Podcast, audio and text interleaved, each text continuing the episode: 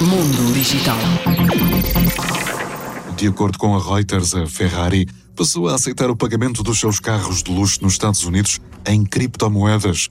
Lembrando que a primeira fabricante a aceitar este tipo de moeda foi a Tesla de Elon Musk no ano de 2021. Mundo Digital.